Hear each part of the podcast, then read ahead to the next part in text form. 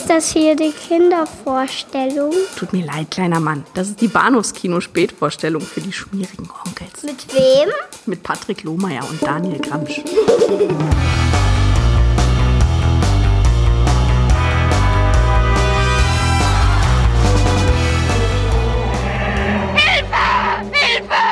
Bitte helfen Sie mir! Das Rasiermesser, Tom! Das Rasiermesser!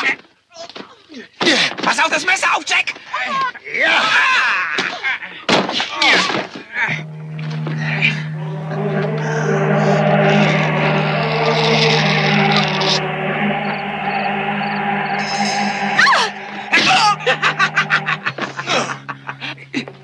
Du machst jetzt sofort wieder Licht!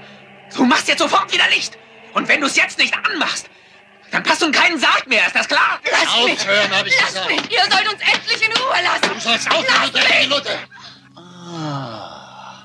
Du willst die Mutter erst prüfen. Mein Freund kauft keine Katzen im Sack und schon gar keine schwarzen, verstehst du? Hab keine Angst vor mir. Du brauchst keine Angst zu haben. Hörst du? Hallo und herzlich willkommen zur Episode 425 des Bares Kino Podcasts. Ähm, meine Stimme ging plötzlich so. Ich weiß gar nicht warum. Zu lange der Schweinehälfte gegangen. Die Aufregung. Ja. ja, wir sind wieder da. Äh, wir sind wieder da. Mein Name ist Patrick und bei mir ist der Daniel. Wir sind wieder da. Hallo. Äh, buongiorno. Äh, wir haben uns länger nicht gehört, als es den Anschein hat, denn wir haben ja tatsächlich vor knapp drei Wochen unsere Pate-Folge veröffentlicht für alle Menschen, die uns bei Patreon und Steady unterstützen, aber tatsächlich, tatsächlich haben wir uns seit, ich glaube, knapp fünf Wochen nicht gesprochen, also Mindestens, ja. ein bisschen geschummelt hinter den Kulissen. Wir, wir mussten mal ein bisschen Urlaub machen, ja. Nicht voneinander, möchte ich äh, betonen. Nee, nicht voneinander und auch nicht miteinander. Auch das ist richtig. Ganz überraschend, ja.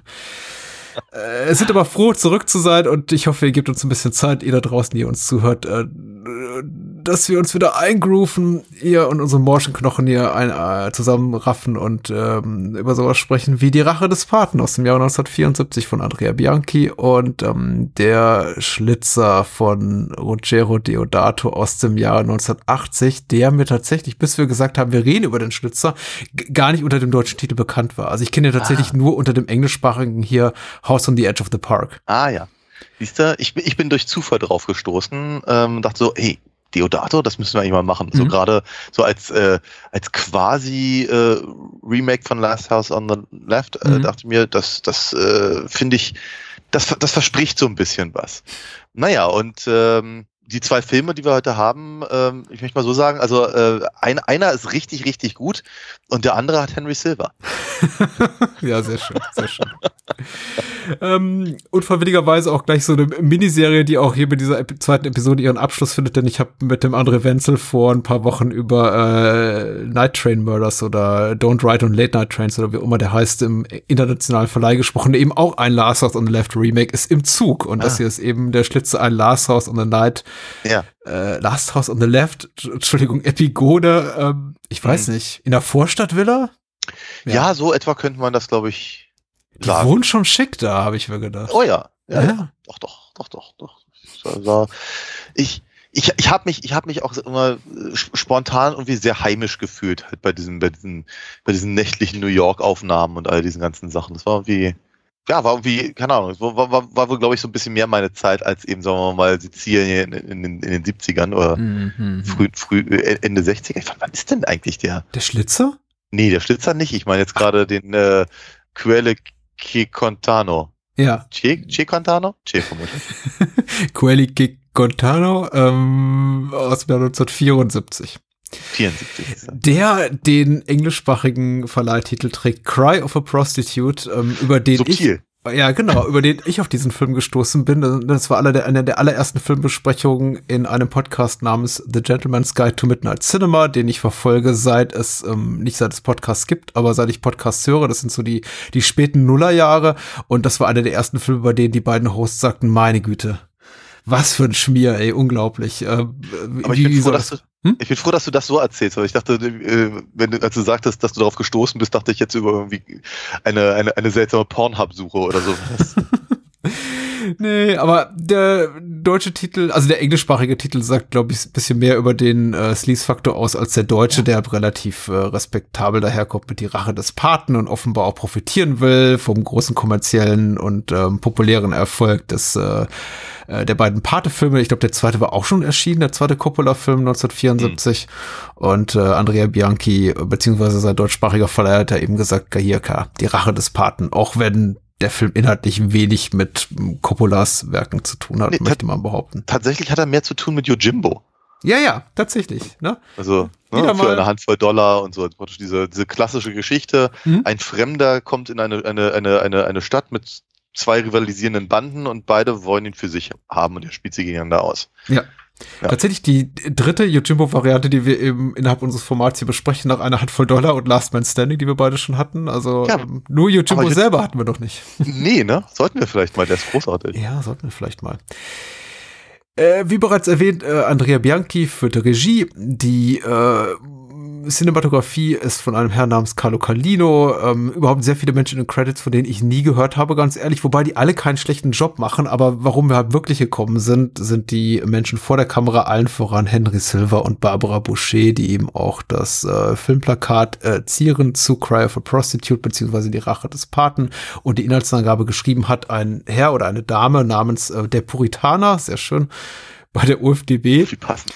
Und er oder sie schrieb, um den Mafioso-Boss Don Ricusso beiseite zu schaffen, heuert man den Auftragskiller Tony Agnante, das ist Henry Silver, an. Dieser gerät dabei zwischen die Fronten der Organisation, um sie gegeneinander auszuspielen, bringt er auf beiden Seiten Leute um und lässt es so aussehen, als wären dies Racheakte. Nachdem er bereits zahlreiche Mitglieder ausgeschaltet hat, kommt es zum großen Showdown. Ja, wie gesagt, ein Film, der mir eigentlich nur aufgrund seines Rufs als wirkliche ähm, Sleaze-Kanone so begegnet ist und den ich immer schon mal gucken wollte. Und wir danken ganz herzlich unseren Freunden bei Filmart, die auch eine hervorragende Blu-ray mit zwei äh, Filmfassungen zu dem Film herausgegeben haben, hm. inklusive einer äh, italienischen Langfassung mit, glaube ich, einem weiteren Gore-Effekt und äh, vor allem sehr viel mehr Dialogen zwischen Henry Silver und Konsorten.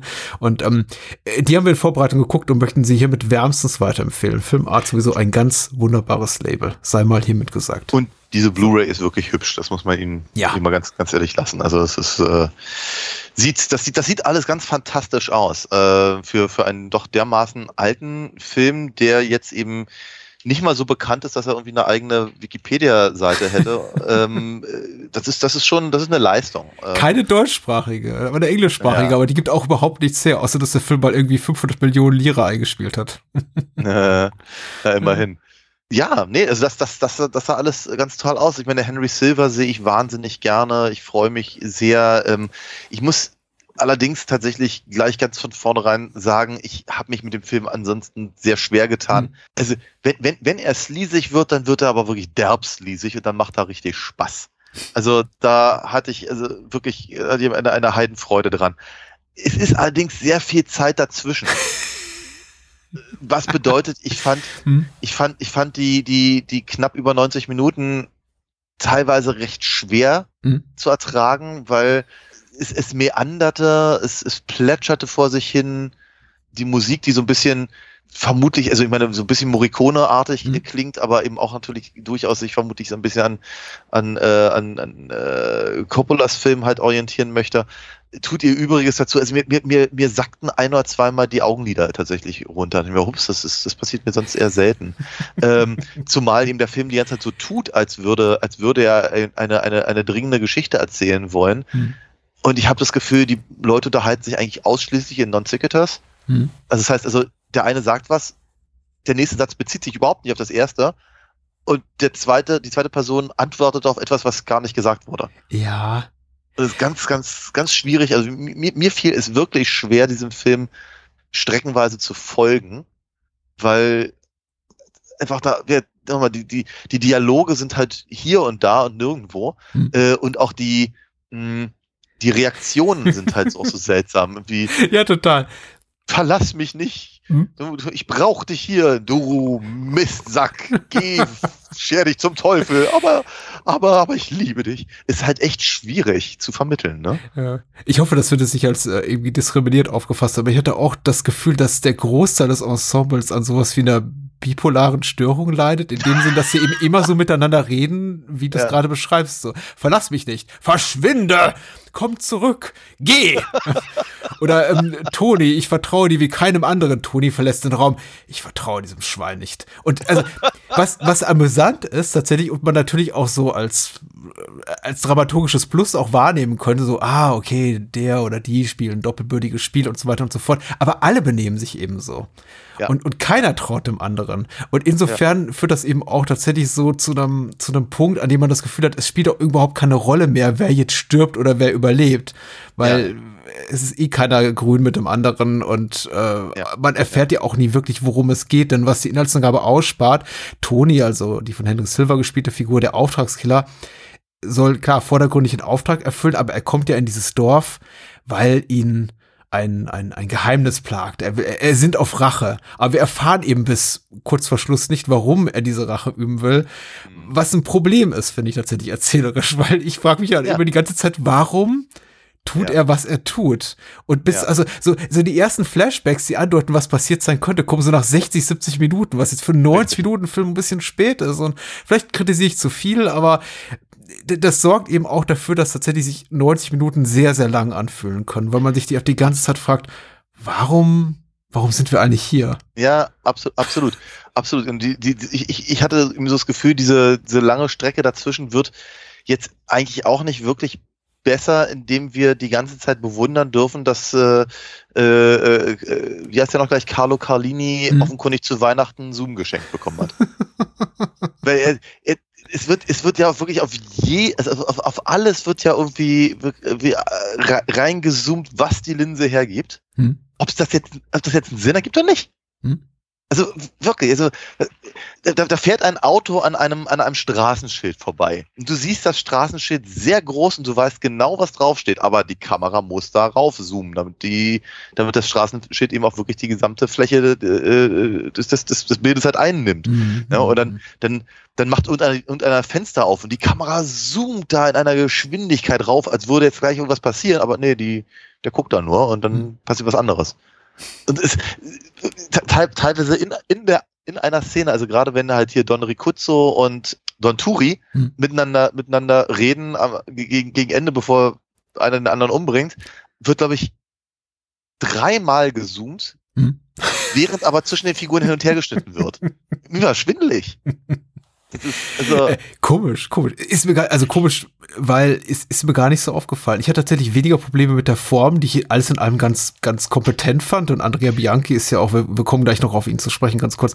Ähm, auch, kompetenter Regisseur. Ich finde, der macht schon seine Sache ganz gut, wie alle Beteiligten hier. Ich fand tatsächlich das Erzählerische so, so relativ, also ich möchte, schwach ist schon wieder zu viel, weil im Grunde die Geschichte ist ja okay-ish. Sie hält einen irgendwie 90 Minuten bei Laune, wenn sie eben auch nicht wahnsinnig spannend ist. Aber äh, sie wird so regelmäßig unterbrochen von irgendwelchen Sexszenen, äh, Sleaze-Szenen oder Action-Szenen, dass man eben nicht das Gefühl hat, ähm, einschlafen zu müssen oder zu können. Wer weiß das schon so genau. ja.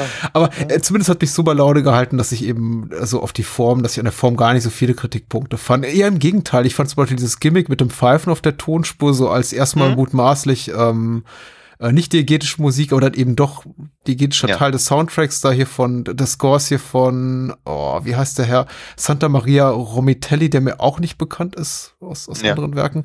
Ganz cool, weil für mich, es hat mich so an Italo-Western erinnert, an dieses Natürlich, Gimmick, was ja. eben auch Morricone gerade oft da irgendwie einbindet, so mit äh, Mhm. dem Uhrenticken und so. Also äh, fand ich einfach cool. Ja, ja, ja. Also du, da, da, ich möchte auch überhaupt gar nicht widersprechen, aber sobald mir halt das mit diesem Zoom halt aufgefallen ist, wollte ich ja nicht mehr weggucken. ja Und- ich verstehe das. Das ist, das, ist, das ist halt so. Nein, aber ansonsten, und das mag eben auch wirklich an dieser wunderschönen Veröffentlichung liegen, der Film sieht sehr gut aus. Mhm. Es ist halt überhaupt nichts handwerklich Falsches da drin. Gar nicht, überhaupt nicht. Ähm, ich muss auch ganz ehrlich sagen, der Film fängt halt auch sehr vielversprechend an. Ja. Ja, also äh, die, die, die ersten paar Minuten, in denen wir im Prinzip diese, diese, äh, diesen, diesen Drogenkurier äh, erleben, der mit äh, etwas, was also was ein totes Kind sein soll, aber im offenkundig eine Puppe ist, aber es stört mich nicht, äh, da halt über die Grenze fährt und all das, äh, das, das war auch alles hübsch gemacht und alles sehr, sehr schön und dann, dann, dann, dann äh, Autounfall, Köpfe rollen, buchstäblich, Hm. äh, und ich dachte mir, oh ja, das ist, das, hier, hier, kriege ich was für mein Geld, dachte ich so Hm. bei mir. Und äh, aber eben, dass zum Beispiel die, die, äh, die ermittelnden äh, Kommissare äh, aus den ersten fünf Minuten Ja. nie wieder auftauchen Ja. im Film, hat mich etwa, etwas verwirrt. Hm. Ähm, das ist halt einfach, also, ne? Und das, das, wo, wobei aber die Idee an sich ist auch gar nicht, ich meine, ich, ich, ich hätte vielleicht diese Szene etwas anders geschrieben, aber grundlegend gesagt ist die Idee natürlich nicht schlecht, Mhm. zu sagen, so wir, wir, wir führen euch auf eine falsche Fährte, aber das, was ihr hier gerade gesehen habt, ist schon wichtig, um halt unsere Hauptfigur, die ja auch grundsätzlich nur mit vollem Namen genannt wird, Ja. ne? also sie sagen ja nicht Toni, sie sagen ja immer grundsätzlich Toni Anjante, Mhm. äh, um ihn da halt hinzuführen, wo er, wo er, wo er hinkommt. Aber auch diese, auch dieser ganze, dieses, dieses äh, Board-Meeting der, der, der, der Mafia-Oberhäupter äh, führt ja letztendlich auch nirgendwo hin, aber es ist eine schöne Szene. Ich mochte das eigentlich alles ganz gerne. Mhm. Und wie gesagt, ich sehe eben auch auch äh, äh, Henry Silver gerne und wenn er da durch Sizilien schlendert und so, das sieht alles toll aus. Ich dachte mir, das ist eine, eine, das ist einfach eine tolle Kulisse und sie, sie ist schön in Szene gesetzt und eben die Musik funktioniert auch sehr, sehr gut und all das. Ja, aber wird, es, es, sind, es sind eben auch andere Dinge drin, die dann eben, äh, die ich etwas anstrengender fand. Ja. Aber wird, wenn der Film halt auch ans Eingemachte geht, und das also, das fängt bei so Kleinigkeiten an, wie diese Prügelei in der, in der Kneipe mit Henry Silver, die halt wirklich gut aussieht, äh, bis halt zu den, zu den, zu den, zu den echten Sleaze-Momenten, Mhm. wenn eben, äh, Barbara Boucher, danke, Barbouche, äh, äh, irgendwie der Banane nuckeln darf. Mm. weil sich eine kleine Milchkur gönnt. Richtig, stimmt, das ist ja ihre erste Szene, genau. Ja, oder wenn sie mit dem Gürtel verprügelt wird, um Gottes Willen. Äh, also, das nochmal, dann, dann habe ich immer so das Gefühl, okay, das ist, das ist der Grund, warum wir hier sind. Mhm. Und da ist der Film auch, ja, wie soll ich sagen, unapologetisch und auf den Punkt. Mhm. Dazwischen will er, glaube ich, irgendwas anderes sein. Und da bin ich mir halt etwas uneinig, ob er, ob es ihm, ob es ihm wirklich so, so gut gelingt, eben auch gerade wegen der äh, von dir beschriebenen ja, Art der, der, der äh, Charakteranlegungen ähm, halt und so. Das ist. Ich, glaube, es wäre, wir sind relativ früh im Gespräch und ich fange jetzt schon an mit, ich glaube, es wäre besser gewesen, wenn der Film ein anderer wäre als der, der war.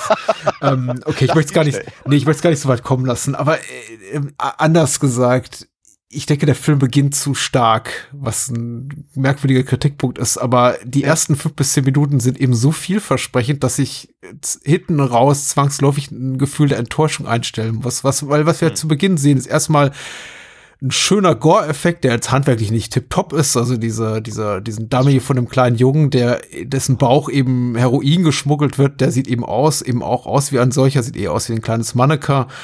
Ähm, aber der Appe Kopf ist hübsch, überhaupt die Action-Szene ist kompetent, dann eben dieses Come-Together von den Mafia-Oberhäuptern. Man hat das Gefühl, da gibt's eben ein riesiges politisches Intrigant, in, Intrigenspiel. Dann grätscht da eben Henry Silver rein als Auftragskiller und man, man und, und genau die, die ermittelnden äh, Kommissare und äh, bei, bei der Leichenbeschau und also irgendwie all das wieder, das verspricht eben einen richtig großen Film. Ich möchte nicht jetzt sagen, Ja. ein Mafia-Epos, aber zumindest einen ambitionierten Ja. ähm, Krimi. So. Mhm. Mhm. Die bekommen wir aber nicht, sondern wir bekommen dann ganz schnell, werden wir in dieses, äh, ja, auch Western-ähnliches Setting reingeführt, äh, eine Kleinstadt au- auf dem Lande, sehr rustikal, sehr äh, provinziell gelegen, in die eben Henry Silver reingrätscht und dort kennt man ihn eben und er hat eben diesen mythologischen Ruf als, ja, ja, Revolverheld im Grunde, wenn wir beim Ja, Western-Bild ähm, Bild Ja. bleiben möchten. Und ähm, spielt dann eben die beiden Parteien gegeneinander aus, aber eben auf nicht besonders schlaue Art und Weise. Also man wundert sich schon, dass sie ihm nicht schneller auf die Schliche kommen, wobei sie ja eben auch immer wieder betonen, dass sie ihm nicht trauen und niemand irgendwem traut. Aber ja, dadurch, dass uns eben die Motivation so schleierhaft bleibt und die Figuren auch sich so irrational verhandeln, wird es eben dann relativ schnell klein und beliebig und lebt dann eben nur noch von diesem ja, Sleaze-Momenten, Action-Momenten und leider von nichts anderem für lange, lange Zeit. Also Mhm. ich hatte wirklich Probleme, da auch mitzugehen, auch emotional bei diesen ganzen Ja. emotionalen Momenten, in denen eben dann Don Turi schreit, sie haben mir einen Sohn genommen, sie werden mir nicht noch einen anderen nehmen und Ja, ja. Menschen sterben, von denen ich glaube auch der Film oder dessen Macher wie Andrea Bianchi oder Piero Regnoli, der das Drehbuch geschrieben hat, erwarten, dass wir da irgendwie auch mitfiebern. Aber ich, Richtig. äh, mir stellt sich nur die Frage, wer waren die noch mal? Ach Ja, so, genau. der, der von drei Sekunden durchs Bild gelaufen ist mit der, Richtig, mit der jungen also Frau. Ach so, das war der Sohn. Alles klar. Ja, ge- ge- genau, ich meine, mit Paolo haben, verbringen wir ein bisschen mehr Zeit. Das ist ja der, der Sohn, der dann ein Messer an den Bauch bekommt, eher durch Zufall. Äh, den, den, den, den re recht muskulösen, mit dem sich Henry Silver dann prügelt, den, den, den lernen wir auch etwas mehr kennen. Mhm. Ich wusste zum Beispiel aber lange nicht, dass er, dass er der Sohn von Don Turi ist. Ja, ja. Ähm, aber der, der Sohn, der, der, der, der, der, dem man die Augen zudrückt, ja, den hatte ich gar nicht auf dem Schirm. Wo kommt denn der her jetzt auf einmal? Warum ist, denn, warum ist der jetzt so traurig? Hm. Ähm, also ganz, ja, eigen, eigene Art der Herangehensweise. Auch, auch, auch äh, was, was eben die, das ist die Tochter von, von Don Turi, die ja äh, irgendwie wahnsinnig geworden ist, und, äh, weil, weil, weil sie in einem Unfall war, weswegen ihr, ihr, ihr Sohn nun wiederum halt irgendwie vor sich hin humpelt. Und die Mhm. mir, okay, Irgendwie sowas. das Ja. ist eine dramatische Reaktion jetzt, aber bitte. Hm. Das wird ja auch irrsinnig aufgebaut und, und äh, letztendlich passiert damit ja auch rein gar nichts. Aus, außer dass Sino, also äh, eben je, jener hinkender äh, Junge, dann halt am Ende Henry Silver die Pistole geben darf. Hm. Mehr hat ja doch eigentlich gar nichts zu tun da. Also es ist, äh, das, das sind, es sind, äh, ja, ich, ich, ich hatte auch so ein bisschen das Gefühl, sie sind, vielleicht, vielleicht ist es ihnen alles ein bisschen über den Kopf gewachsen. Hm. Weil wer, wenn der Film sich halt darauf reduziert, was er gut kann, dann ist, dann funktioniert er auch erstaunlich gut. Na, also mit Henry Silver macht eine gute Figur in dem, mit dem, was er da macht. Und man hat schon den Eindruck, als hätte er, hätte er durchaus ein bisschen Spaß, eben auch mal diese Rolle zu spielen, die ihm 25 andere Leute vor ihm gemacht haben. Ja, Und, ja. und so, und äh, nochmal, Setting ist wunderschön und auch dieser ganz, ich meine, ich, ich habe ein, ich hab ein Fable für diese, für diese Red Harvest, also der, man sieht ja alles auf dieser Dashiell Hammett Hm. Novelle. Ähm, ich, ich, hab, ich, ich, ich mag diese Erzählung. Und ich mag halt die Derivate davon auch. Ich weiß noch, wir hatten uns ganz, ganz früher mal über Last Man Standing unterhalten und darüber kann man sicherlich einiges sagen, aber ich, ich mag halt einfach diese, dieses, diese, einfach diese, diese Situation, in der eben auch Henry Silvers äh, Tony Agnante jetzt hier eben gerade ist. Das kann man eben auch alles richtig gut machen und ich glaube, die geben sich auch alle viel Mühe. Es wirkt fast eher noch ein bisschen so, als hätten sie irgendwie 25 Prozent vom Film irgendwie rausgeschmissen. Indem man das dann noch, dann noch ein bisschen mehr verstehen können. Oder als hätten, als hätten die alle, alle einen anderen Film noch im Kopf gehabt und als das, was dabei rausgekommen ist. Es ist ganz, ganz, äh, es ist eigen. Es ist Es eigenartig. fühlte sich für mich so ein bisschen an, als müssten sie den Film den Produktionsgegebenheiten anpassen, in dem Sinne, dass sie eben auch mit Barbara Boucher noch einen wirklich bekannten Star auch in einer weiblichen Hauptrolle haben, den sie irgendwo da unterbringen müssen, der eben Ja. überhaupt nicht da reinpasst in diesen Film. Ja. Weil ihre Rolle ist komplett inkonsequent für die Handlung letztendlich zu großen Richtig. Teilen, aber sie spielt einen sehr, sehr wichtigen Part, einfach nur, ja, gemessen an dem, an dem, an dem Maß an Zeit, dass sie irgendwie auf der Leinwand eben zu sehen ist. Also un Ja. unverhältnismäßig oft und dann vor allem in sexuell anzüglichen Positionen. Mal nur an der, nur an der Banane nuckelt oder sich mit Milch einreibend, aber eben auch gerne beim Koitus mit Henry Silver oder ihrem Liebhabermann, Fragezeichen, Don Also also ich weiß, Koitus finde ich, find ich etwas, etwas zu lasch. Ich habe das Gefühl, wann, wann immer sie im Bett ist, wird sie vergewaltigt. Ja, natürlich, sie wird immer Also- vergewaltigt, ja. Ich, ich, finde ich, ich würde ja eigentlich sagen, ich würde nicht mehr ins Bett gehen, aber das. äh, Ja, Ich weiß, was äh, zwischen äh, ihr und dem Don so abgeht, weil das scheint jetzt so so Ja. ein eingespieltes Ding zu sein, dass er eben sagt, ja. erzähl mir vom Sex mit Anderen Männern, Menschen ja. dunkler Hautfarbe, ja. Zum Beispiel. Das tört mich total an. Mit wie vielen Ja. Menschen dunkler Hautfarbe hast du es getrieben? Äh, ja, einige. Ja, ja, ich bin schon ganz heiß. Äh, aber, aber sie, sie, sie lässt irgendwie, ich wollte sagen, hat nichts zu heißen, lässt über sich ergehen. Ich, ich weiß nicht, wie viel Ja. Konsens dabei ist und wie Ja, viel ja, ja. Widerwillen. Der, der, der Film ist da aber auch, auch, auch unklar, weil ihm wird, äh, manchmal sieht es genauso aus, wie du gerade beschrieben hast, als wären sie halt irgendwie ein, ein eingespieltes Team oder zumindest eine Zweckgemeinschaft. Und dann äh, fleht sie aber eben auch wieder Toni an, äh, sie da rauszuholen, weil sie eben äh, Don Ricuzzo eben nicht mehr erträgt und so. Und äh, es ist inkonsequent. Und ab und ja, wird und die, die, die, die, die arme Frau wird ja eben sogar in der Schweinehälfte vergewaltigt. Also es ist wirklich, äh, ja, der Film lässt an der Stelle auch nichts aus, ja. Diesbezüglich sehr liebevoll animierte Menüs auf der Filmart äh, Blu-ray. die, ähm, die ich nicht so recht zu deuten wusste, aber nach der Schweinehälften-Szene ja. Dann doch. Dann wusste ich auch mehr Bescheid, ja, ist Ja. richtig. Ja, es gibt so einige Momente in diesem Film, die wirklich im Gedächtnis bleiben. Und ich glaube, das ist auch, und ich glaube, man tut damit die, die, der Rache des Partner oder man tut ja mit dem Film die Rache des Partner nicht mal unrecht, wenn man sagt, das ist einfach ein Film, den man für fünf, sechs wirklich außerordentlich äh, sleasige Momente in Erinnerung behält, für die, für die Schweinehälftennummer, ja, für die erste Vergewaltigung vielleicht von, von Don Recuso an, an Barbara Bouchers Figur, wie, wie heißt sie, Margie, ähm, für die, für die Dampfwalzen-Szene. Oh ja, die Dampfwalzen-Szene ist Ja, auch schön. Das, das, Wobei das ich da eher so Heroin an Roadrunner dachte, aber. Bitte? Da dachte ich mehr so an den Roadrunner oder, oder äh, äh, Roger Rabbit oder Es, so. es kommt eben so aus dem Nichts, weil es im Grunde Ja. einfach für mich eine relativ schlüssige, kompetent inszenierte Action-Sequenz, an deren Ende eben Henry Silver triumphierend dasteht und er zwei, drei Bad Guys oder einfach nur Leute, die er gegeneinander, ge ich wollte gerade sagen, die er gegeneinander ausspielen wollte, aber stimmt ja noch nicht mal. Einer Partei der beiden, eben der von Don Ja. Oder Don Turi irgendwie getötet, ich weiß nicht mal welcher, und die liegen ja eben schon tot da nieder, aber er kann sich nicht verkneifen, nochmal die Dampfwalze zu steigen und rüber zu fahren. ja, in der Tat. Und das ist halt leider nicht so gut getrickst. Aber äh, trotzdem funktioniert's, was ich ja immer wieder überraschend finde an, Ja. an, an Filmen dieser Art und dieser Zeit und dieses Budgets, dass man eben da drauf guckt und sagt, na ja, aber trotzdem unangenehm. Der, nur, also ich ich, ich habe ein paar Mal irr gemacht Ja. beim, beim, beim Gucken tatsächlich, weil er ist, ich glaube, das Konzept ist halt immer, immer schlimmer als das, als, als die Umsetzung. Hm. Ja, weil wie gesagt, schon, schon deutlich, deutlich härtere Gore-Effekte gesehen. Ähm, aber eben einfach die Vorstellung, dass eben eine, eine Figur wie eben Tony hier äh, dazu fähig ist, eben so etwas zu machen und sich das dann halt einfach noch, noch äh, vielleicht noch im, im, im Kopfkino noch, noch äh, genauer auszumalen, das hilft ja dann auch ein bisschen. Aber der Film hat sowieso halt echt, er hat eine seltsame Einstellung zu fast allen Themen, die er da äh, äh, verhandelt. Hm. Ob das, ob das jetzt eben Auswirkung von Gewalt zum Beispiel ist. Ne? Wie die, die, die eine, die eine To Tochter von Turi ist eben äh, in einem Autounfall verwickelt. Ja. Ihr Sohn ist verkrüppelt danach.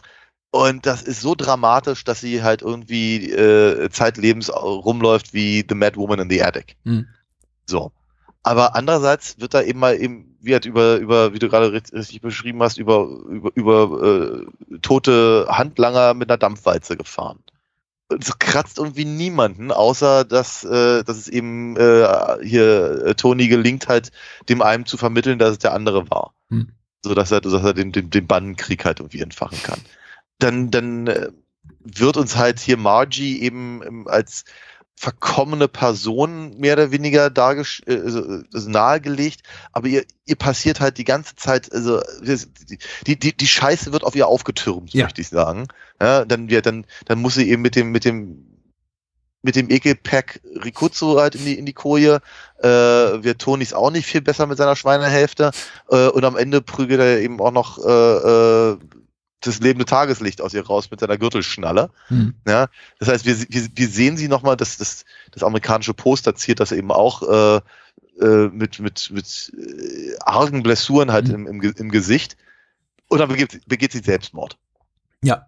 Das ist nicht nur frauenfeindlich, das ist frauenverachtend. Ja, mit natürlich. Die Politik macht, des ne? Films ist höchst äh, nicht diskussionswürdig, sondern auch kritikwürdig tatsächlich. Also die Art und Weise, wie Margie präsentiert wird, nämlich als eine Frau, die so, so eine Art pathologischen Trieb fast hat, das herauszufordern, dass Männer sie misshandeln und vergewaltigen, ist wirklich, Ja. wirklich, wirklich schlimm. Also Ja. ich, ich und, und wie gesagt, es gibt auch keine wirkliche erzählerische Notwendigkeit dafür. Es ist einfach nur so, Ja. als hätte der Drehbuchautor einen Heiden Spaß daran, sie eben auch ständig die Männer, die eh schon in der Regel Profikiller sind, Berufsverbrecher, harte Kerle, harte Hunde, die irgendwie alles niedermähen, was irgendwie nicht bei drei auf den Bäumen ist, auch noch provoziert mit Sprüchen wie, ja, alle Frauen sind Huren und wollen auch wie solche äh, behandelt werden. Und Ja. die meisten Frauen wollen es einfach nicht zugeben, aber, aber wir sind alle so, haha, nimm mich, nimm mich. Und, und wenn du mich Ja. schon nimmst, dann irgendwie bitte nicht klassisch in der Missionarstellung, sondern bitte irgendwie von hinten in der Schweinehälfte mit dem Gürtel im Anschlag. Der Gürtel kommt ein bisschen später, aber man, es, Ja, ja. es, es, es Ja, scheint fast so, als hätte sie sich irgendwie i- i- nichts gewünscht. Als würde das irgendwie eine Art von, also als hätte sie gleichermaßen, würde sie darunter leiden, aber irgendwie wäre es auch nur so eine, die, die, die Erfüllung ihrer, ihrer abgründigsten Sehnsüchte. Ich, es wäre verzeihlicher, wenn es halt tatsächlich am Ende so ein, ja, wenn, der Film mit einem Punkt machen würde, möchte ich mal sagen. Also, Ja. dass irgendwie sagen würde, okay, und deswegen war es irgendwie nötig, auch diesen dunklen Aspekt der Psyche, Ja. der offenbar schwer beschädigten Psyche von Margie zu zeigen. Aber nee, eigentlich Nee. nicht, ne? Ne, ich meine, all, alle Frauen in diesem Film sind eigentlich nur Opfer. Ja. Ja, die, die, äh, Ka äh, Carola, Car ja. Carmella, ja, irgendwie sowas, ja. ja genau. Und dann äh, und und die die die die die die, äh, die Freundin von Paolo macht ja nicht viel, außer sich ab und an so ein bisschen um Sino zu kümmern Mhm. und dann aber eben Paolo zu beweinen. Aber das ist eben auch Leidtragender. Aber eben Margie ist da eben einfach noch noch noch eine Nummer schärfer, weil eben ja die, der Film macht eben auch diese komische, ne, auch durch die Rückblenden, die wir von Henry Silver sehen, haben wir immer so, habe ich so das Gefühl, also ich meine, okay, ich, ich, ich spoiler jetzt tatsächlich, äh, aber wenn die, wenn, wenn, wenn, wenn wir letztendlich erfahren, warum wir die Rückblenden sehen, wissen wir ja eben auch, warum, warum, warum Tony eben äh, den Auftrag so annimmt äh, und, und ich am Ende dann tatsächlich rächen, rächen darf. Hm. Aber während wir die Rückblenden sehen, hatten wir eben so das Gefühl, aha, der hat ein Problem mit Prostituierten. Ja. So, das ist, das ist so, glaube ich, der Eindruck, der, den der Film äh, vermitteln möchte. Und ähm, äh, was so ein bisschen be also im Rückkehr, also um, um, im Umkehrschluss bedeuten würde, dass Margie eigentlich quasi selbst schuld dran ist, wenn Ja. sie schlecht behandelt wird. Und ich finde den Aspekt auch sehr unangenehm. Ja, unangenehmer Aspekt tatsächlich. Da, da, da wirken solche vordergründigen Schockeffekte wie jetzt die, die, die Stichsäge im Kopf da fast schon, Ja, das fast ist schon ja, harmlos das ist gegen das tatsächlich. das ist ja, ist ja niedlich, ja. Ja, ja, aber wie du schon richtig sagst, der Film ist jetzt äh, für alle Gorbauern da draußen tatsächlich auch gar nicht so das Blätterblutfest, wie äh, wahrscheinlich von einigen erhofft, die dann irgendwie auf die Altersfreigabe für Erwachsene gucken und sich denken, haha, mal gucken, was da kommt. Also äh, ist nicht unblutig, es gibt auch irgendwie ein paar nette Schießereien, aber auch da Ja, die ist es Scripts, ja. jetzt, ja, ein paar nette Bloodscripts, ist alles irgendwie mäßig gut getrickst, eben dadurch, dass es eben dem Film da so ein bisschen an Raffinesse, an Kunstfertigkeit bei der, bei den blutigen Tricksereien fehlt, ist er auch nicht besonders schockierend. Also der, der wahre Schockfaktor liegt wirklich darin, wie mit ähm, den Frauenfiguren im Allgemeinen und Margie insbesondere ähm, im Besonderen umgegangen wird. Das ist wirklich hochgradig unangenehm. Äh, aber ja, und, und ich fühle mich irgendwie so ein bisschen schlecht und schmutzig dabei. Es ist eben aber auch irgendwie etwas, das ein- einen bei der Stange hält, weil so unangenehm es ist, man will ja schon irgendwie wissen, wohin es führt. Und dann Das ist es eben wahr, wiederum ja. so schade, dass es irgendwie nirgendwo so richtig hinführt. Ja. Inklusive eines Twists am Ende, der eben offenbart, dass selbst die mutmaßlich integren, soweit man das eben sein kann, als Mafia-Boss, als Don, integren Dons, also Don Turi, auch eigentlich ein Schwein ist, weil die alle unter einer Decke stecken Ja. und deswegen auch alle den Tod verdient haben. Ja, genau. Ja, ja, absolut. Absolut. Ich meine, sagen wir mal, die ersten sehr, sehr starken fünf bis zehn Minuten und die letzten fünf Minuten, die wirken sowieso so ein bisschen rangepappt an Mhm. den anderen Filmen, weil der sich einfach einen Scheißdreck dafür rumkümmert, was halt vorneweg und hinten dran passiert. Aber es ist, es ist sagen wir mal so, als, als, als, als Buchende funktioniert es ja trotzdem ganz, ganz, ganz gut. Äh, aber du hast natürlich völlig recht. Am, am, am Ende sind eigentlich alle, alle selbst dran schuld, wenn ihnen schl schlimme Dinge passieren. Ja. Das ist richtig.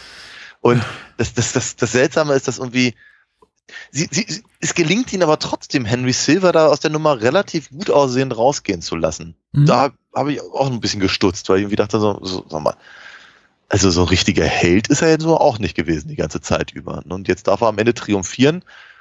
Fand ich jetzt so wieder ein bisschen unverdient, muss ich ganz ehrlich sagen. Ja, er ist ja weniger Held oder Antiheld als das geringere Übel im Vergleich zu allen anderen. Ja, das ist wahr, ja. Ja, ja. Mhm. Er macht seine Sache gut. Er sieht auch fantastisch aus, immer, immer, immer gut in Form, beneidenswerte Gene oder einfach sehr, sehr, sehr, sehr tüchtig in der Muckibude. Ich, ich sehe ihn auch Ja. tatsächlich immer gerne. Er hat einfach unglaubliches Charisma.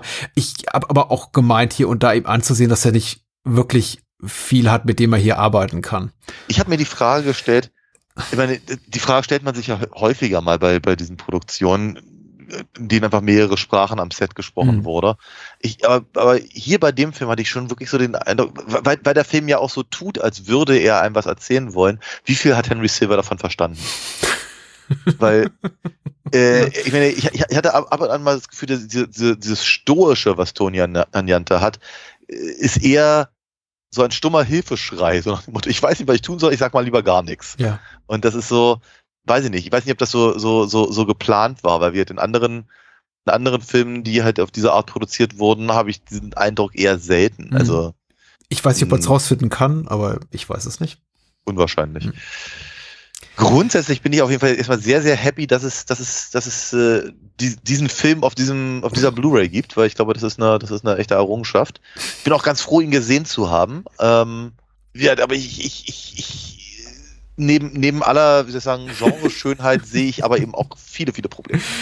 Äh, richtig. Zu Andrea Bianchi sei doch gesagt, äh, kein Mensch, der sich größere Verdienste gemacht hat in der Filmhistorie, aber doch ein paar schöne Schmierstreifen geschaffen hat. Ich habe von ihm gesehen, eine, eine, Handvoll Filme, die herausragend sind. Wahrscheinlich äh, Der geheimnisvolle Killer von 75, Strip Nude for Your Killer und ähm, Burial Ground, die jetzt landet die Rückkehr der Zombies heißt von 81. Ähm, Außerdem hat Piero Regnoli das Drehbuch geschrieben, der noch verantwortlich ist für diverse irgendwie Sleaze-Kracher, auch äh, alte Peplum-Filme, aber eben auch Western und äh, Horrorschlock wie Patrick lebt oder äh, Burial Ground, den ich gerade schon erwähnt habe, oder Großangriff der Zombies, auch ganz toll ist. Bemerkenswert ist aber noch, dass er wohl äh, einige Lebensjahre als Filmkritiker für die äh, Tageszeitung des äh, Vatikanstaats zubrachte, weil oh, er hat wirklich okay. eine, er hat wirklich eine, eine Vita, die vermuten lässt auf ganz andere Interessen als als für eine solche Publikation zu schreiben. Aber ähm, ja. ich habe es nachgeguckt und das steht in einem Buch von Roberto Curti, eine wirkliche Instanz auf dem Gebiet der ähm, Italo-Filmforschung, möchte ich es mal nennen. Ja. Da wird schon was dran sein. Also Doch. Hut ab an Piero Regnoli, dass er da einen Brückenschlag geschafft hat zwischen, ja, Großangriff der Zombies und guck mal, ähm, eure Eminenz, was wir, äh, was heute irgendwie so auf Programm steht, ja. Das war rhetorisch ganz schwach. Vielleicht wird es rhetorisch besser, aber ich habe bis dahin noch ein bisschen Verschnaufpause, denn du willst uns erzählen, wo man dich unterstützen kann, dich und deine ja. Kunst. Genau, äh, man kann natürlich einfach, wie ich jedes Mal sage, auf alinafox.de gehen und sich dort mal äh, meinen Comics umgucken. Ich kann es ja hier an der Stelle verraten. Ich, ich habe ja auch seit Jahren vor, auch mal so meine eigene persönliche Red Harvest Yojimbo Geschichte zu erzählen. Vielleicht komme ich irgendwann mal, mal dazu ganz sicher. Genau, und dann kann man da nämlich auch auf den Shop gehen und äh, vielleicht das ein oder andere Heftelein oder ein, ein Buch bestellen, so wie es äh, in letzter Zeit zum Beispiel Heinz und Sophie und der Holger getan haben. Also vielen lieben Dank an der Stelle. Und ich freue mich natürlich immer sehr darüber, wenn man, wenn man was bei mir bestellt, weil es eben natürlich nicht nur, nicht nur meine, meine Comic-Kunst unterstützt, sondern eben auch mir die Möglichkeit schafft, eben äh, mich halt hier in diesem, in diesem äh, Projekt ein bisschen äh, einzubringen und vielleicht ein bisschen Geld mal zusammenzukriegen, um sowas zu kaufen, wie halt äh, die Rache des Paten oder sowas, den ich von dir bekommen habe. Aber gut. Ähm, von unseren Freunden bei Filmart wolltest du. Genau, nee, aber wie gesagt, also äh, ich, ich mache auch mal eine kleine Zeichnung dazu und ich, ich schreibe immer ganz lieb und von daher, ich, ich würde mich freuen, wenn der eine oder die andere da mal vorbeischauen würde. Ja.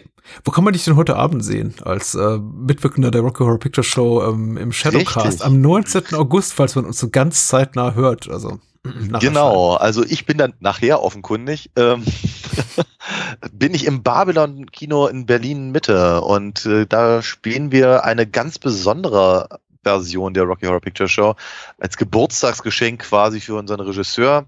Hat sich ein bisschen was ausgedacht und das wird, das wird wohl hoffentlich ein großer, großer Spaß und mal was ganz, ganz anderes. Ich bin sehr gespannt, was wir da alles so fabrizieren können. Ähm, es, es wird ein bisschen anders als sonst, aber ich, äh, ich, freu, ich freue mich über, über jeden, der vorbeikommt.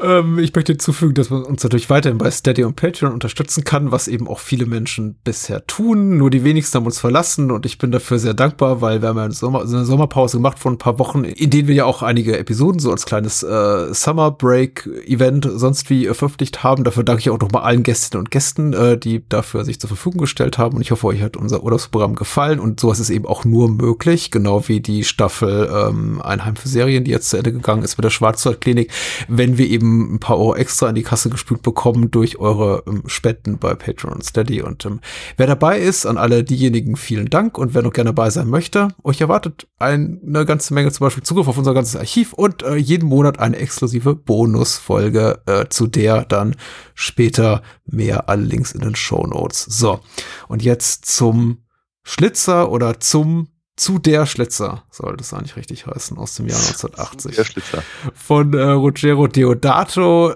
der dritte Film von Deodato, den wir besprechen, nach Die Barbaren und äh, Cannibal Holocaust im Rahmen unserer Skandalfilmreihe. Jetzt ein Film, der sich wiederum sehr gut für unsere Skandalfilmreihe geeignet hätte. Mhm. Und äh, der auch nicht so ganz, weil er eben auch nicht ganz so unkontrovers ist. Mit David Hess in der Hauptrolle auch so ein Bahnhofskino-Liebling, bekannt aus Last of on Left, ähm, Mondo Brutale, wie der Wes Craven-Film hierzulande heißt. Oder Wenn du krepierst, lebe ich, den ich auch fantastisch finde, der sich auch eignen würde für, für Ja. dieses Format. Vielleicht ein andermal. Okay. Wiederum äh, Score von äh, Riz Ortolani und Ja. den weiteren Hauptrollen Menschen, über die wir gleich sprechen. Die UFDB-Inhaltsangabe, meine Güte.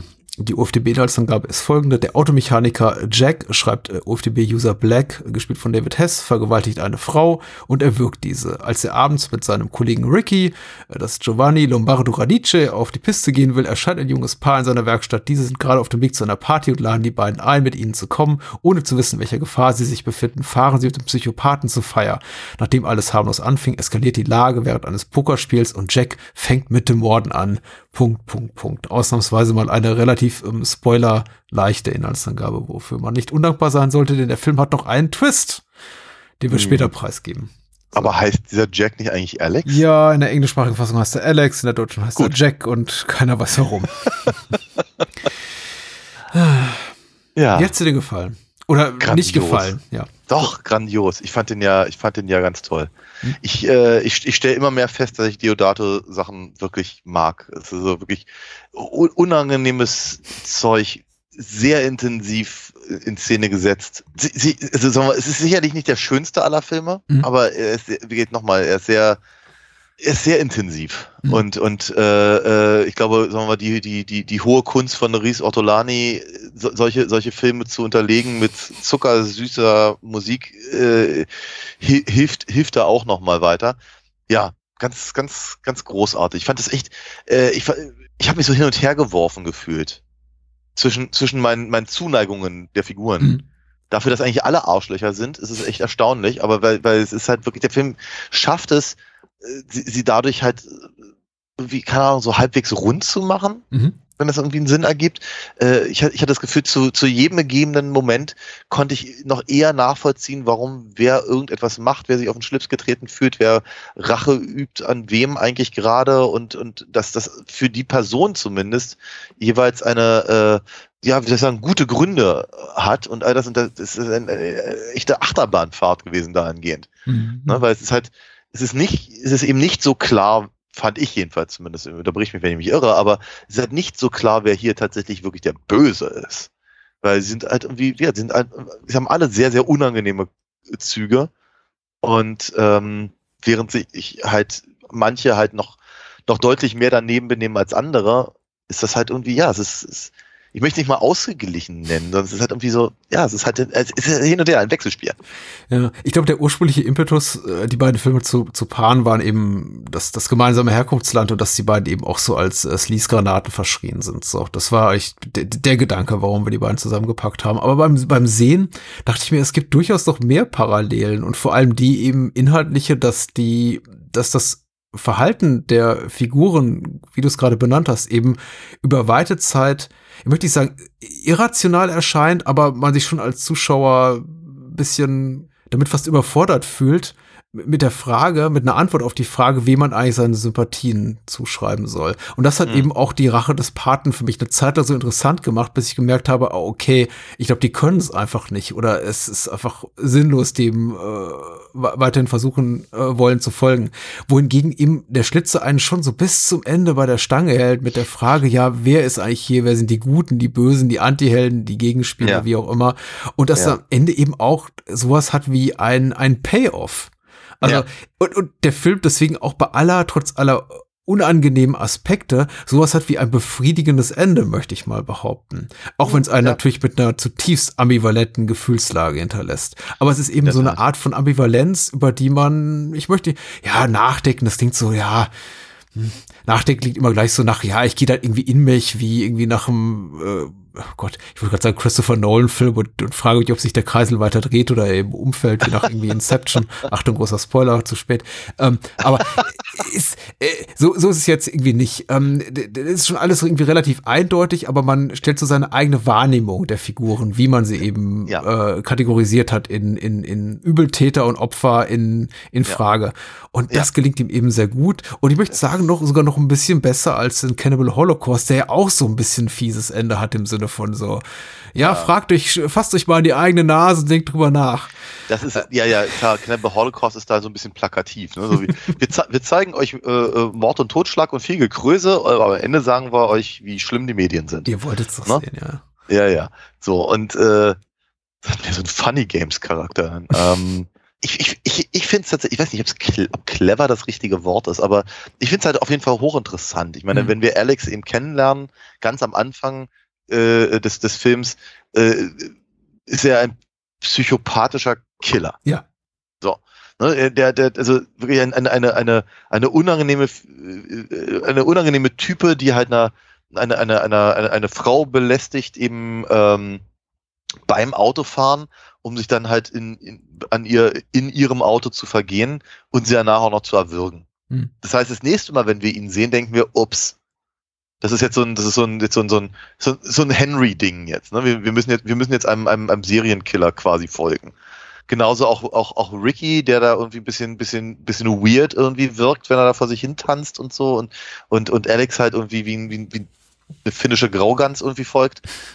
Sagen wir mal, wenn, wenn, wenn die dann eben auf das, auf das junge, hübsche Pärchen treffen, deren Auto kaputt ist und so und sie auch ein bisschen von oben herab be behandeln, wir, wir, wir, wir glauben eigentlich sehr schnell zu wissen, wo, wo, wohin uns hier die Reise führt. Ja. Aber kaum sind die beiden eben auf dieser Party angekommen und sie sind im Prinzip die, die Leidtragenden, naja, also zumindest die, die, die auf deren Kosten die Witze dieser, dieser, dieser Schnösel gerissen werden.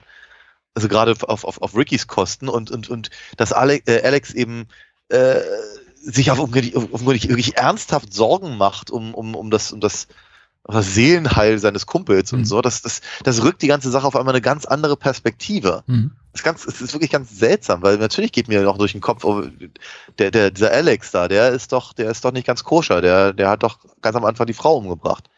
Aber der Film präsentiert es dann auf einmal ganz anders.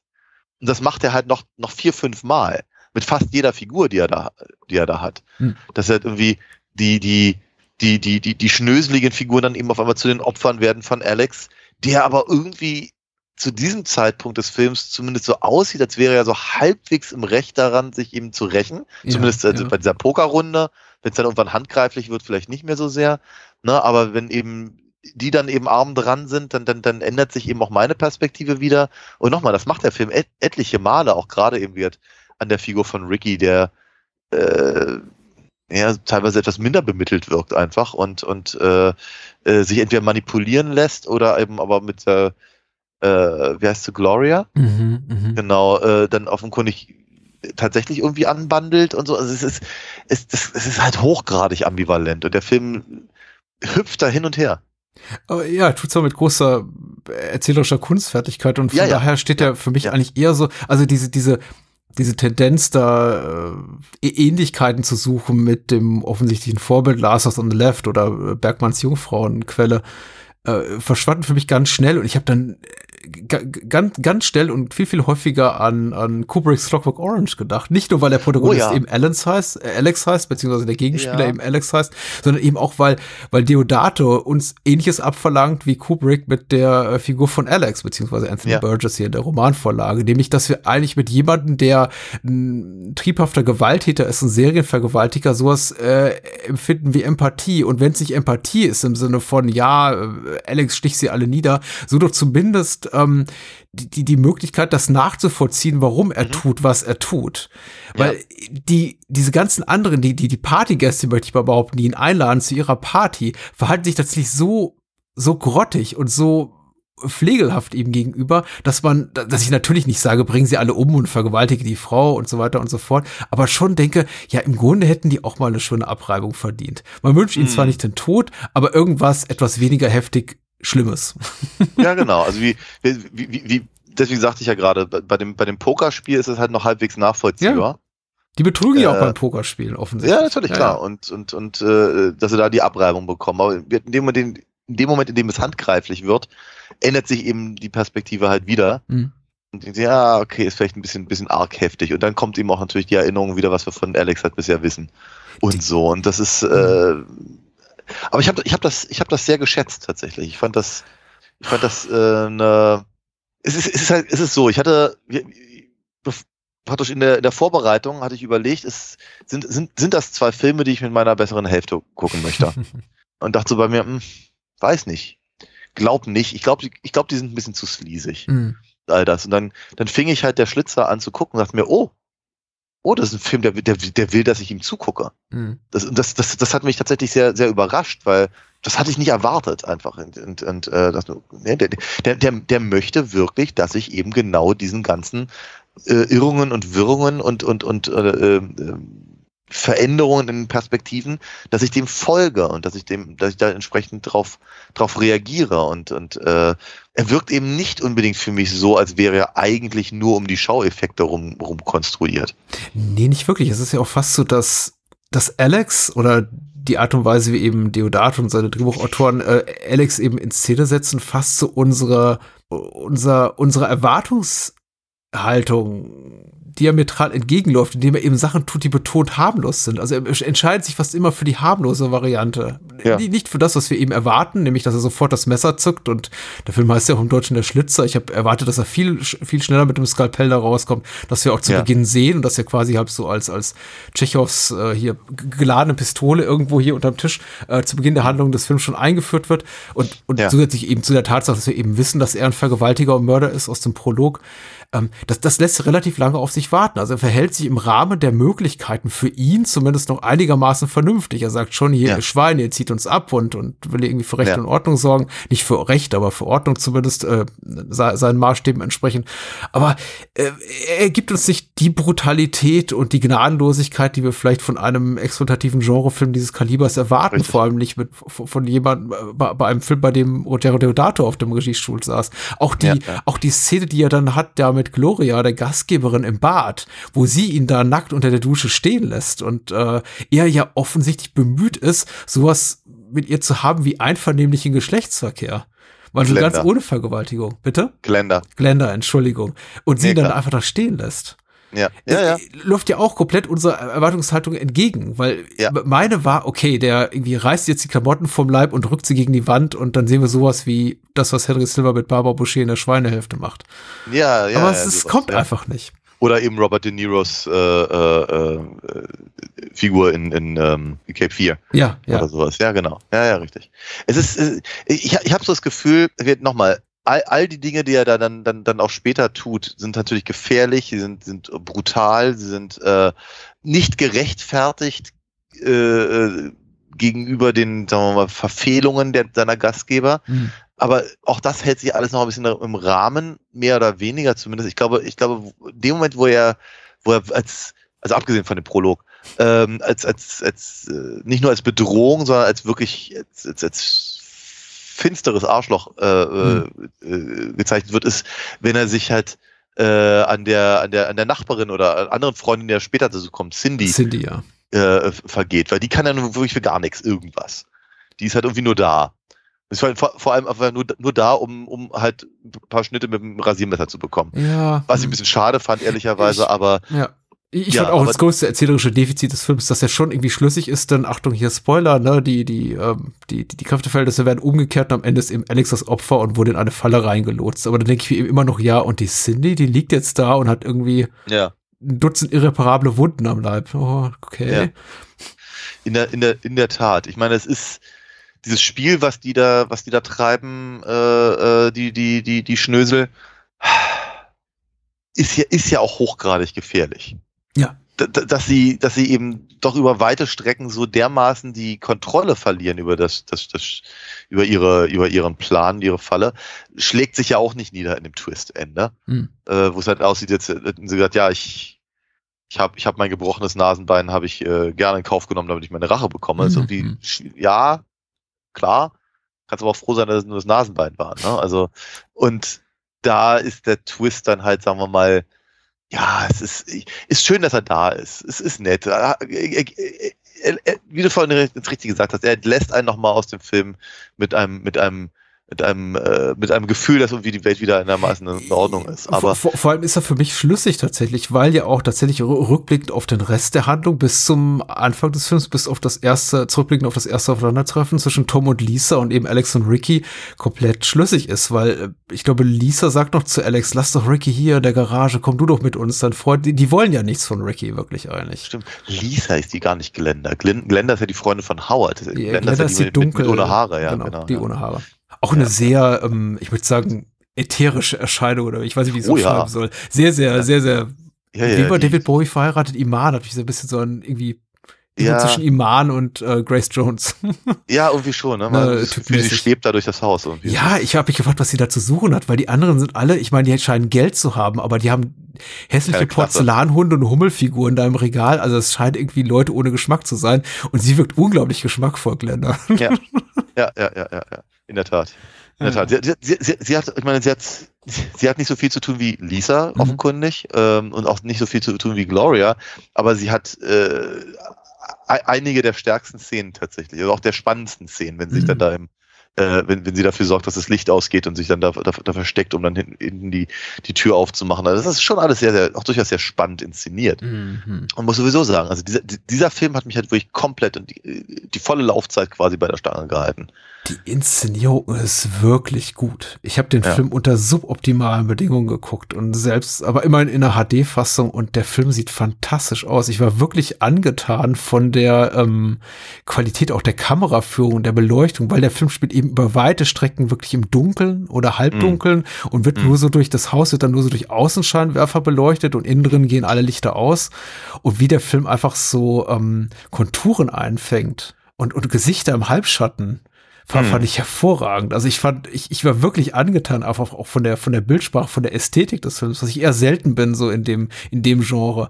Und ich habe Ja. gar nicht so viel erwartet tatsächlich. Aber er hat Ja. mich wirklich für mich eingenommen, inklusive des Scores, der herrlich ist, ein paar tolle Pop-Songs, aber natürlich auch diese frühe 80er, späte 70er Jahre New York Ästhetik. Also eine Ja. Zeit einfach, in der New York einfach ein magischer Ort war. Der Film spielt ganz, sehr- ganz, zu einem ganz geringen Teil in Manhattan oder New York City, sondern eben vor allem in einem Vorort, vielleicht auch ist es auch in Italien gedreht, wer weiß das schon so genau. Aber die Szenen zu Beginn, Mhm. ich weiß nicht, mir blüht da immer das Herz, wenn ich sowas sehe. Ja, es geht mir aber ganz genauso. Ist, ist schon, ist schon cool. Ja. Ja. Ist vorbei Ich hatte- leider, Daniel. Wir sind zu spät dran. Ja, ich- die haben aufgeräumt. Ja Hm. Gentrification und sowas. Aber bei der Gelegenheit gesagt, der, der Film scheint ja auf Englisch gedreht zu sein. Mhm. offenkundig nicht, nicht nur wegen David Hess und dann halt ab und an sicherlich nachsynchronisiert und so. Ähm, aber da ist mir halt auch aufgefallen, dass ich, also ich, ich, ich war bei manchen Performances Mhm. zumindest auf der Tonebene etwas verwirrt. Mhm. Das war nicht ganz so, nicht so intensiv wie der Rest des Films oder wie der Rest des, auch des, äh, des Schauspiels. Dafür war, dafür klang, sagen wir, die Synchronarbeit ab und an dann doch etwas, ich möchte sagen, hölzern Mhm. Mhm. vielleicht sogar blechern. Also es war irgendwie so ein bisschen, hm, komisch. Aber es, es, es, wird- aber eben auch wieder rausgerissen durch ähm, wir, wir, wir, äh, ein, ein paar ein paar schauspielerische Leistungen, die halt äh, echt für die Ewigkeit sind. Also Mhm. David Hess ist großartig in diesem Ja, Film. ja, ja, Und auch das hilft natürlich eben, um diese, diese Perspektivwechsel zu unterstützen, dass er eben äh, je, jeder, jede Szene so plausibel wie irgend möglich anlegt. Selbst Mhm. wenn sich eben gerade die, ähm, die Einstellung der Figur quasi um 180 Grad dreht. Ich habe ich hab, das- ich hab das wirklich ich hab das wahnsinnig genossen, ich habe wirklich wahnsinnig gerne gesehen, diesen Film. Es ist, äh, und ich hatte eben auch gar nichts erwartet, also sch- schon gar nichts Gutes. Aber Plausibilität ist ganz wichtig. Ich glaube, in bestimmten Bereichen nicht. Ich meine, wir haben ja auch schon über andere Genrestoffe geredet. Wir machen das jetzt hier schon ein paar Jährchen und äh, man, man kann vieles in, in Argento, Fulci Produktion weg erklären mit irgendwie ja Traumlogik und das muss ja keiner Ja, ja. keiner keiner konservativen Dramaturgie gehorchen aber ich glaube der Schlitzer muss das schon irgendwie weil er ja schon sowas erschaffen will wie Thriller Spannung und dafür gehört eben da- dazu gehört eben auch eine gute nachvollziehbare Figurenzeichnung und daran krankt es eben der Rache des Paten und die ist Ja. hier in, eben in jeder Minute da weil eben David Hess Figur also Alex unglaublich gut gezeichnet ist und ich habe das am. Anfang noch kurz in Frage gestellt dass ich also dass ich mich fragte, ist es denn sinnvoll, ihn gleich so als ähm, nicht re rehabilitierbaren Übeltäter zu zeigen, Bösewicht, der schon in der ersten, in den ersten zwei Minuten eine, eine junge Frau vergewaltigt und umbringt. Aber Ja. es tut dem Film unglaublich gut. Ja. Weil, weil wir eben die ganze Zeit das Gefühl haben, selbst wenn die banalsten Dinge geschehen, ah, es könnte jederzeit eskalieren. Hm. Und ich habe mich gefragt, dann, dann wiederum auch im Umkehrschluss, wie es wäre, den Film doch mal zu gucken, ohne das Wissen dieser Szene im Prolog zu haben. Schon zu Ja. wissen, dass er da ein Rasiermesser in der Tasche hat, aber eben nicht zu wissen, wozu er eben fähig ist. Ich kann das Ja. nicht jetzt beantworten, auch nur auf einer, so einer rein theoretischen Ebene, aber es wäre, Ja. es wäre ein Es ist halt- interessante, ein interessantes Gedankenspiel. Absolut, weil wenn, ich meine, nach dem, nach dem Prolog, wenn wir Alex kennenlernen, ist ja, er ist ein bisschen, er ist ein bisschen, er ist, er ist ein Prolet, Ja, ja, aber er ist, aber er ist ja sehr jovial. ja. Ne, er wirkt halt mit seinem, seinem Disco-Outfit, sieht er eben wirklich aus wie End-70er, frühe 80er und all das und äh, sieht, sieht aus wie er, äh, Ja, ist auch, ist, David Hess ist auch schon nicht mal so in Topform. Er ist so ein bisschen, ne, Ja, so ein aber- aber er- schon mal so an der Hüfte und ja, aber, aber, er sieht, aber er sieht aus, wie als würden er und Ricky echt eine gute Zeit haben können. ja, zusammen. natürlich. Das Blöde ist halt, dass wir dadurch, dass wir eben diese, diese diesen Vorspann haben, haben wir auch eine Vorstellung davon, was seine gute Zeit, eine gute Zeit für ihn bedeutet. Ja, ja. Und das macht die Sache sehr unangenehm tatsächlich. Und dann, wenn, wenn sich das dann aber eben wieder dreht, nochmal, der, der, der Film hat eigentlich gar kein Recht dazu, so gut zu sein und so clever geschrieben zu sein und so gut gespielt zu sein und so gut ausgeleuchtet und sonst irgendwas in der Richtung. Weil wenn, wenn, wenn man mir einfach nur, und so war es ja letztendlich, einfach nur sagt, guck mal, Deodato macht ein Remake von Ho- Last House, Last House on the Left. Ja. Dann erwarte ich alles, aber nicht das. Mhm. Von daher bin ich halt wirklich im, im, im höchsten Maße positiv überrascht davon, was ich hier gekriegt habe. Wirklich gut. Ich, ich, glaube, es war tatsächlich die, die grundsätzliche Idee. Ich bin mir nicht so richtig sicher, ob er daran interessiert war, wirklich an dem ursprünglichen Stoff. Also und da, damit schließe ich natürlich auch den, den Bergmann-Film ein aus den 60er Jahren, ähm, der, der ja sehr ähnlich tickt wie Last on Left, ohne jetzt diesen sehr, sehr schmierigen Charakter, äh, also Tonalität zu haben. Ich glaube, Deodato hat selber sowas auch gesagt, dass er eigentlich kein großes Interesse daran hatte. Ein, also er, er sagte wohl ziemlich genau, äh, er macht zwar brutale Filme, aber nicht auf dieser, auf dieser Ebene. Ja. Äh, und dann hat er halt mit David Hess gesprochen und das hat, hätte ihn halt dazu gebracht, dann eben diesen, diesen Film auf diese Art und Weise machen zu wollen. Mhm. Es, es wirkt auch ein bisschen so wie so eine Liebeserklärung an seinen Hauptdarsteller tatsächlich, einfach ihm eine Bühne zu geben, die er woanders doch nicht hatte. Also ich, ich habe ja bereits Vedok Pierce äh, Lebig erwähnt, der fantastisch ist und David Hess auch fantastisch ist, aber er war nie besser als hier tatsächlich. Das ist hier eine, die, die, die reine David Hess Show. Also und Mhm. ich, ich glaube, im Umkehrschluss wird es dann auch für Leute unerträglich sein, die David, die mit seiner darstellerischen Leistung nichts anfangen können. Die werden nämlich wahrscheinlich relativ schnell abschalten, weil hier dreht sich alles um, um ihn, auch wenn andere Figuren mal zwischenzeitlich im Mittelpunkt stehen. Aber er ist einfach hier Front and Center und für ihn guckt man diesen Film und er bietet hier die herausragende, herausragende dar darstellerische Leistung. Ich, ich war auch tatsächlich hin und weg. Aber die anderen sind auch gut. Ich gebe dir recht, die, die, die nachträglich bearbeitete Tonspur ist nicht immer so stark wie die schauspielerischen Leistungen, aber mir fiel es extrem zum Beispiel auch bei diesem Pokerspiel relativ noch zu Beginn des Films, so nach einer halben Stunde, als sie alle an diesem Tisch sitzen und wir sehen große Teile dieses Spiels. Also Mhm. Diodato schneidet immer und sein, sein, sein, seine mit, mit künstlerisch Schaffenden hier, äh, Vincenzo Tomasi, äh, dann immer auf Close-Ups der, der, der Beteiligten um. Aber der Großteil der, der Pokerpartie findet in so einer totalen statt, wo du alle das gesamte Ensemble siehst in einem Bildkader und alle Mhm. sind stark darin und alle machen irgendwas Interessantes gerade, ohne wirklich zu chargieren. Aber Ja. sie, sie, sie gucken nervös an die Decke, äh, sie kratzen sich irgendwie äh, nervös an der Stirn, reiben ihre Schläfen oder so. Es ist alles, es ist, es ist immer interessant. Ja, Ja, das macht einfach Spaß. Die sind einfach Ja. alle richtig dabei.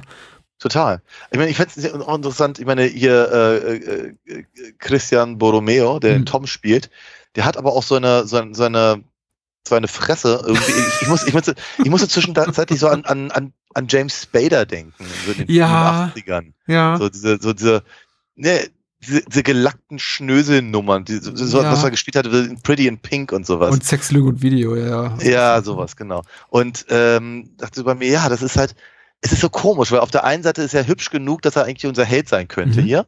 Ja? Andererseits ist er aber eklig genug, als dass er eben Alex, den wir eigentlich als, als, als, als Widerling kennengelernt haben, im, im, im, im Weg stehen könnte. Mhm. Und naja, es, es ist, es ist, äh, es ist, es ist schön, halt einfach auch den, das Zusammenspiel, darauf wollte ich hinaus, das Zusammenspiel zwischen den, also zwischen genau diesen Schauspielern, in genau diesen Rollen, in diesen Szenen zu sehen. Ja, nochmal, ich, ich finde, der Film hat einfach kein Recht, so gut zu sein. Wir empfehlen den Schlitzer, auch wenn wir es wahrscheinlich gar nicht dürften. Aber mit äh, aller äh, wissenschaftlichen Distanz, die wir hier natürlich, Natürlich. wahren wollen, sagen wir, der Schlitzer ist ein sehenswertes Stück exploratives Kino aus den frühen 80er Jahren, aus den Händen von Ruggero Deodato. Ich wollte noch hinzufügen, ich mochte die, die Prügelei auch relativ zu Beginn des Films zwischen, also mit der eigentlich alles dann beginnt zu eskalieren zwischen Howard und Alex sehr. Ich mag es immer, wenn Prügeleien auch, auch wiederum, äh, realistisch ist das falsche Wort, aber wahrhaftig aussehen. Und das wirkt Ja. wirklich einfach authentisch, schmerzhaft Ja. und auch so, wie eine Prügelei ablaufen könnte, nämlich echt Ja. einfach auch tölpelhaft. Da stolpert auch schon mal Natürlich. jemand über seine eigenen Füße und, und fällt in eine Ecke, die dann eben, was dann eben etwas unglücklich aussieht. Also ohne, ohne Bsch, Gsch, Gsch, Geräusche. Ähm, ja, ja, und ja. dann Double. und Stunt-Doubles, nee, die machen alle ihr Zeug selber. Sehr gut. Ja. Ja, ja, ja, Nee, gutes Ding. ja, lohnt sich. Lohnt sich. Beim nächsten Mal haben wir aber auch ein gutes Ding. Ja, was lohnt sich denn noch, Daniel? Sag mal.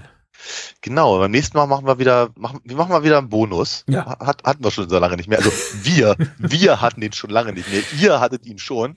Aber genau, wir, wir äh, reden halt natürlich wieder hinter der, hinter der Paywall quasi. Mhm. Und zwar über, äh, sagen wir mal so, das, keine Ahnung, das, das rothaarige, linkshändige Stiefkind Ja, von Peter Jackson, der, über den keiner redet. Das Bindeglied Also quasi zwischen seiner, ja, irgendwie unabhängiger neuseeländischer Autoren, Splatterfilmer und große Hollywood-Karriere-Dingens. Ja. Richtig, genau. Wir reden nämlich über The Frighteners. Ich freue mich da sehr drauf. Ich mich auch, weil ich den Film mal allerdings sehr, sehr mochte und bin darauf gespannt, wie er sich gehalten hat. Ich, Ich- vermute ja. mal sehr gut. Ich, ich, ich, ich mochte ihn auch sehr gerne, aber ich Ja. habe ihn auch lange nicht gesehen.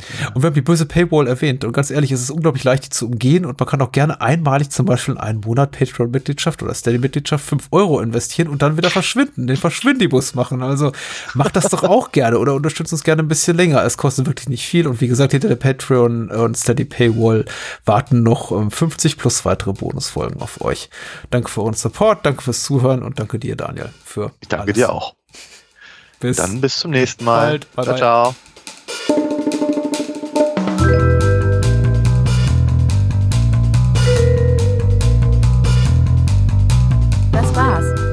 Mehr Bahnhofskino und die Bahnhofskino Extended Edition gibt es bei iTunes, Spotify und überall, wo es gute Podcasts gibt. Kennt ihr bereits Daniels Comics? Auf alinafox.de erfahrt ihr alles rund um seine legendäre Meisterdiebin und ihre Abenteuer. Und denkt bitte daran, eure Unterstützung durch eine Patreon-Patenschaft oder PayPal-Spende sichert diesem Podcast das Überleben. Unter bahnhofskino.com findet ihr alle Möglichkeiten, uns unter die Arme zu greifen. Vielen Dank fürs Zuhören und adios.